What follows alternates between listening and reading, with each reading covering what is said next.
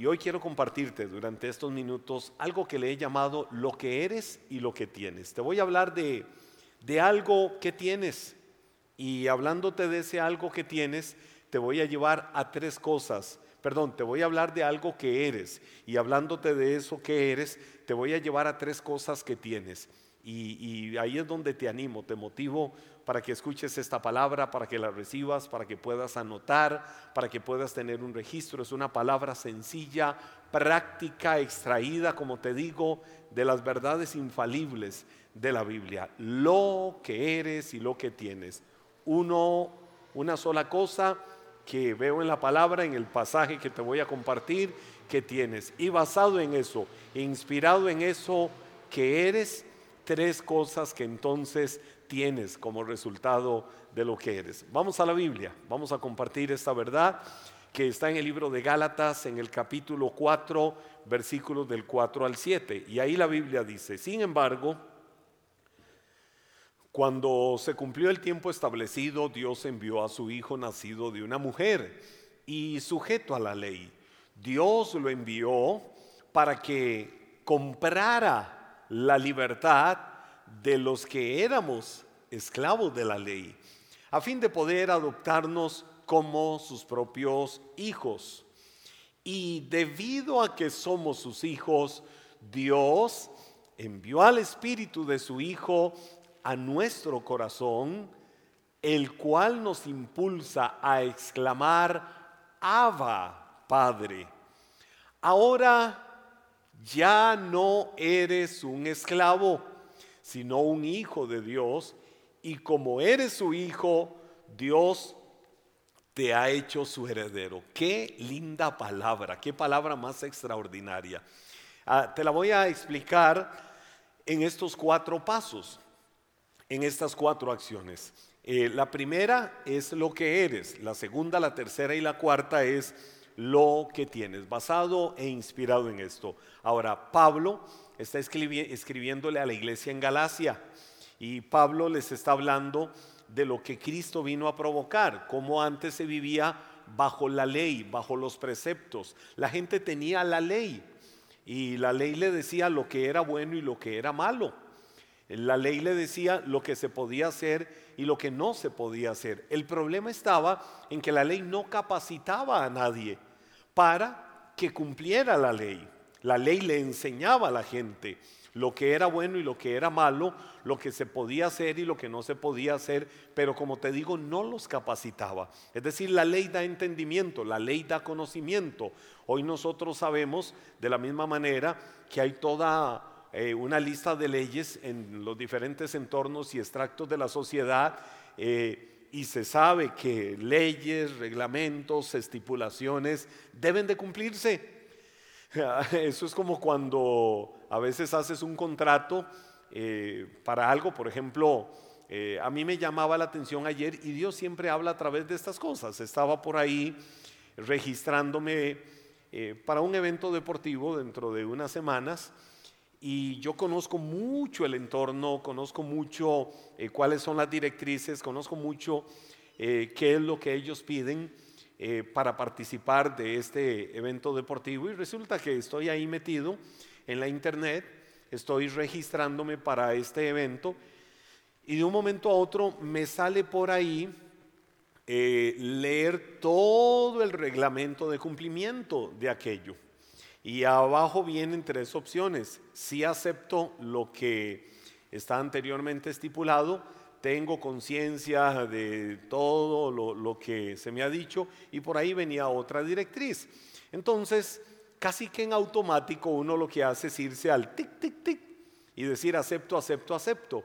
¿Por qué? Porque ya se sabe que si digo no acepto, es como no voy a participar del evento deportivo, no voy a participar de aquello. Entonces, como que en automático decimos, me sujeto a esto.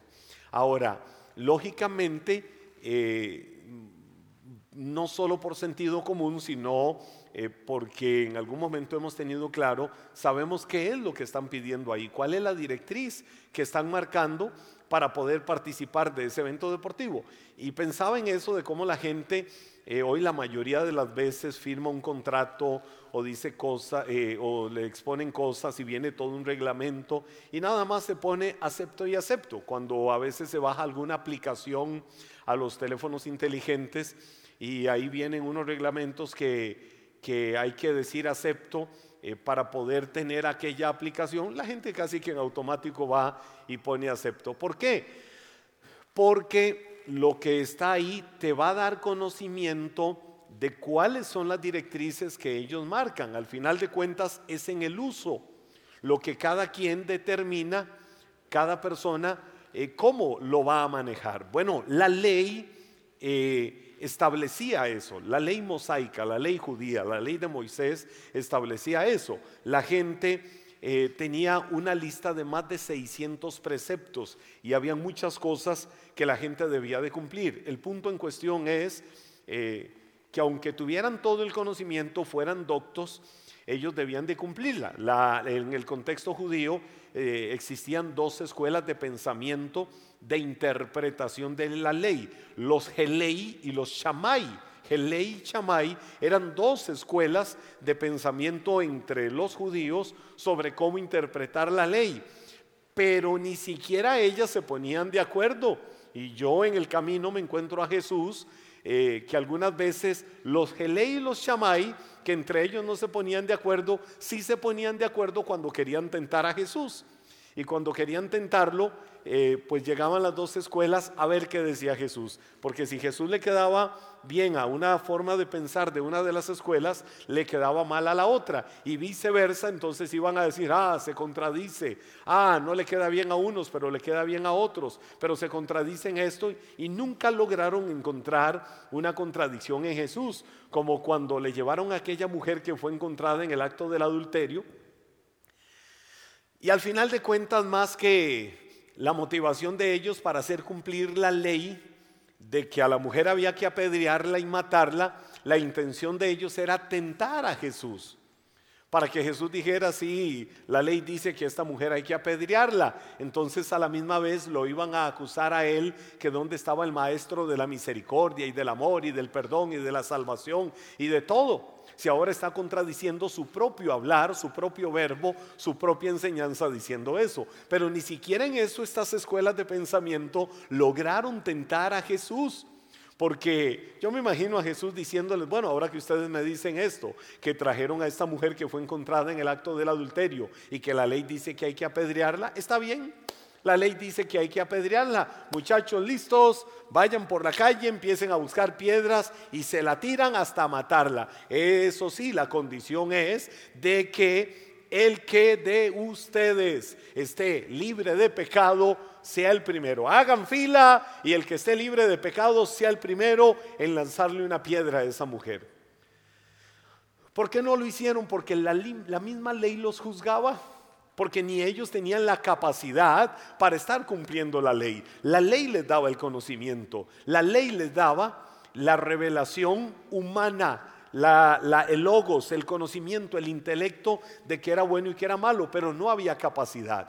Cuando Jesús viene a este mundo, muere por la humanidad, y luego Jesús asciende y hace la promesa de no se van a quedar huérfanos, porque les voy a mandar al Espíritu Santo, uno de mi misma especie, otro consolador, otro abogado defensor. El Espíritu Santo siempre estará ahí como persona para caminar contigo, para ayudarte, para capacitarte, para enfrentar los retos, los desafíos, las diversas situaciones de la vida. El que te va a mostrar el amor de Dios, el que te va a conducir eh, a la verdad, a la justicia, a la misericordia y al favor de Dios cada día. Por eso es una maravillosa persona que está con nosotros en todo tiempo. Y ahora tenemos esa capacidad. Entonces, ¿Qué es lo que yo soy? Número uno, quiero que lo digas conmigo, soy un redimido, soy un redimido.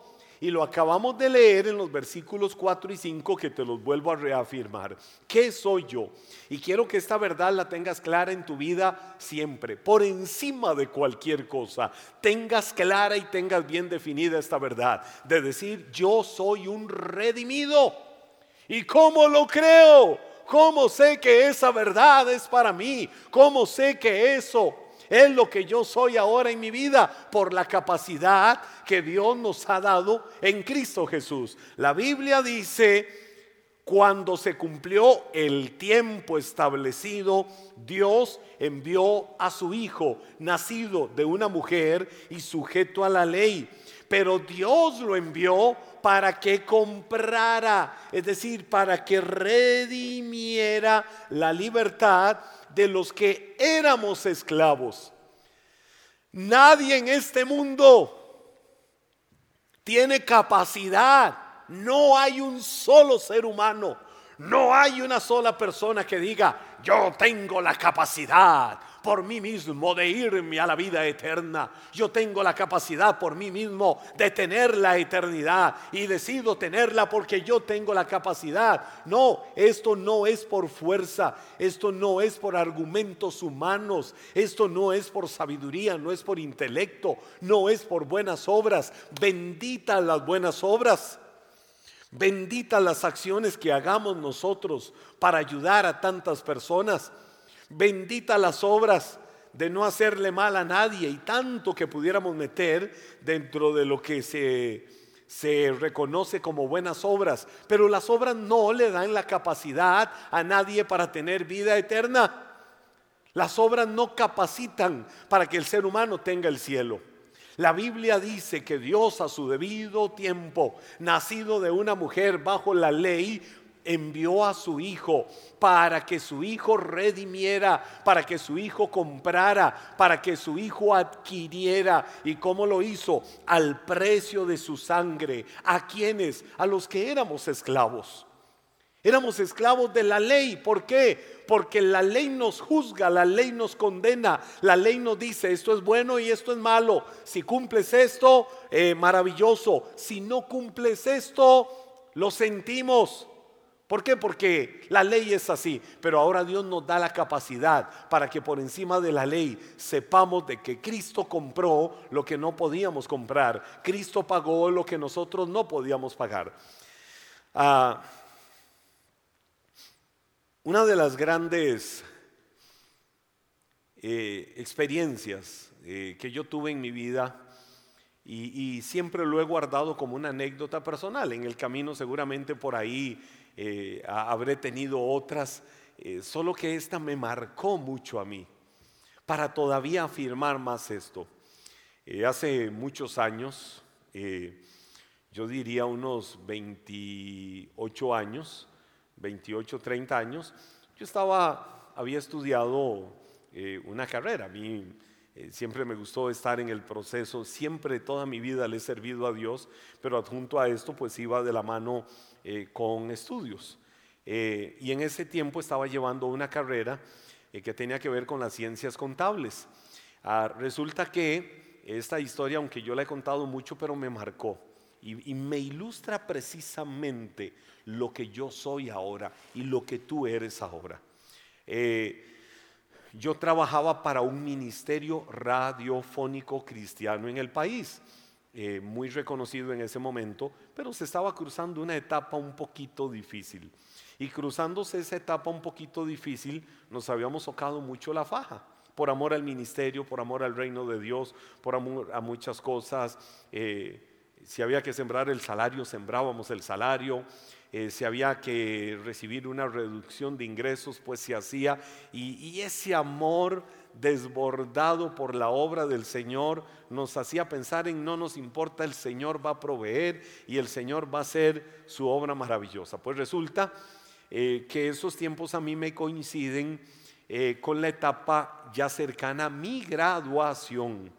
Y entonces se me acumularon unos últimos meses de pagos en el centro universitario donde yo estaba. Eh, eso me empezó a generar un poquito de preocupación, además de que venía mi graduación, habían pagos, habían cosas que hacer. eh, yo decía, Señor, ¿qué hago? Eh, ¿Cómo busco el dinero?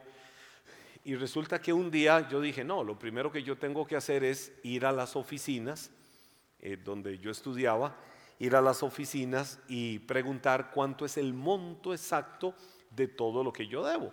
Llegué muy firme al lugar y cuando llegué al lugar me puse frente a la señorita que estaba en la recepción, tenía su computadora, que eran aquellos cajones grandes de aquellos tiempos en, a principios de los años noventas. Y entonces la saludo y ya ella pues también me saluda, hola Henry, ¿qué tal? Le digo, vengo para que por favor me digas cuánto es el monto exacto de todo lo que yo tengo que pagar. Con mucho gusto, cómo están mis gastos de graduación y todo lo demás. Yo no sabía ni lo que estaba haciendo porque no llevaba dinero, solo necesitaba hacer algo, creyendo en que Dios pudiera actuar. Resulta que cuando ella estaba viendo en los registros, eh, me dice, bueno, aquí no aparece nada. Le digo, perdón. Me dice, no, aquí no aparece nada. Perdón, que no, no aparece nada. Y si usted quiere, se fija. Y yo asomándome un poquito ahí, a ver, me dice, no aparece nada. Le digo, ¿qué quiere decir eso? Que usted está totalmente al día. Que usted no debe absolutamente nada, nada en este lugar. Y le digo, ¿pero qué significa eso? Que todo está pagado. No sé cuál es la confusión que tiene. Y yo quise debatirle, pero ¿quién me pagó? ¿Cómo me pagaron? ¿Qué pasó? ¿Qué no pasó? Ella nada más me decía, no debe absolutamente nada yo escuchaba como una voz interna que me decía, váyase. Hasta le dije, pero no hay algún error, no hay algún monto, no hay alguna cantidad, no hay algún pendiente, no hay absolutamente nada. Todos los pagos suyos, incluidos los gastos de graduación, todo está incluido, todo está pagado. Y esa voz como que me decía, vete, lárgate, sal de aquí, nada más, vete en paz. Yo le dije, ¿segura? Totalmente. Y ella se reía. Yo dije, ok, está bien. Pensé que había algún monto por ahí, aunque yo sabía que tenía un acumulado muy grande. Yo me fui del lugar y Dios se fue hablando a mi corazón. Dios se fue hablando a mi vida. ¿Y cómo Dios se fue hablando a mi vida? Yo dije, Señor, yo no sé yo no sé quién vino a pagar. Yo no sé si un ángel tecleó ahí en los montos míos y los puso en cero. Eh, de tal manera que la universidad dijera, pues el dinero entró, yo no sé qué pasó, no sé cómo sucedió, no sé qué se dio, Señor, no sé si le hablaste en sueños a alguien para que viniera a pagarme y no me dijera nada. Lo que te quiero decir es que exactamente hace 30 años Hace 30 años sucedió eso. Lo que te quiero decir es que hace 30 años atrás yo no sé quién pagó, solo sé que pagaron y yo me gradué y disfruté aquello. Al final fue una carrera que nunca ejercí, pero era parte de ese crecimiento personal y particular y retos que a veces uno eh, tiene en la vida y que yo me había impuesto esos últimos años eh, de que quería graduarme en esa carrera. Hasta hoy, 30 años después, no puedo decir quién pagó. Si ahí en el camino alguien lo hizo y apareciera diciéndome, yo fui la persona que llegó a pagar a ese centro universitario y decir, wow, qué maravilloso, qué lindo lo que Dios hace. Solo sé que aquello que yo no podía pagar, alguien vino y lo hizo. Ahora, ¿qué te quiero decir con esto? Alguien me redimió, alguien puso su justicia donde yo no podía poner la mía. Yo no podía decir, miren, yo me quiero graduar, yo le debo a la universidad tantos meses, yo le debo tantos trimestres o tantos eh, cuatrimestres, yo debo esto y esto, y la verdad no va a importar. Me pueden decir, I'm sorry, lo sentimos mucho, eh, usted tiene que pagar y punto. Pero no, la misma universidad me dijo, usted no debe absolutamente nada. ¿Sabes qué ha sucedido con nuestras vidas? ¿Sabes qué fue lo que te sucedió a ti? Alguien te redimió, alguien te compró, alguien te salvó, alguien pagó lo que no podías pagar. Había una deuda que teníamos y esa deuda nadie por esfuerzo, nadie por mérito la podía pagar. Eso lo hizo solo Cristo. Cristo te compró, Cristo te redimió. Hoy puedes decir, tengo vida eterna. ¿Por qué? Porque soy bueno o porque soy malo. Tengo vida eterna. ¿Por qué? Porque Dios me ama y a veces se enoja o a veces no. Tienes vida eterna porque Cristo pagó en la cruz del Calvario lo que no podías pagar el precio de tu salvación, el precio de tu redención. Entonces, ¿qué soy yo ahora? Un redimido. Te digan lo que te digan. Tienes que creerlo y tienes que saberlo y tienes que moverte en esa verdad. Soy un redimido. Y porque eres redimido, hay tres cosas que ahora tienes. Quiero que lo digas conmigo. Yo soy, yo soy, yo soy un redimido. Y porque eres un redimido, tienes estas tres cosas. ¿Cuáles son esas tres cosas? La primera de ellas la encontramos en el versículo 6. Dice la Biblia, y debido a que somos sus hijos, Dios envió al Espíritu de su Hijo a nuestro corazón, el cual nos impulsa a clamar, Abba Padre. ¿Qué significa Abba Padre? Dios mío.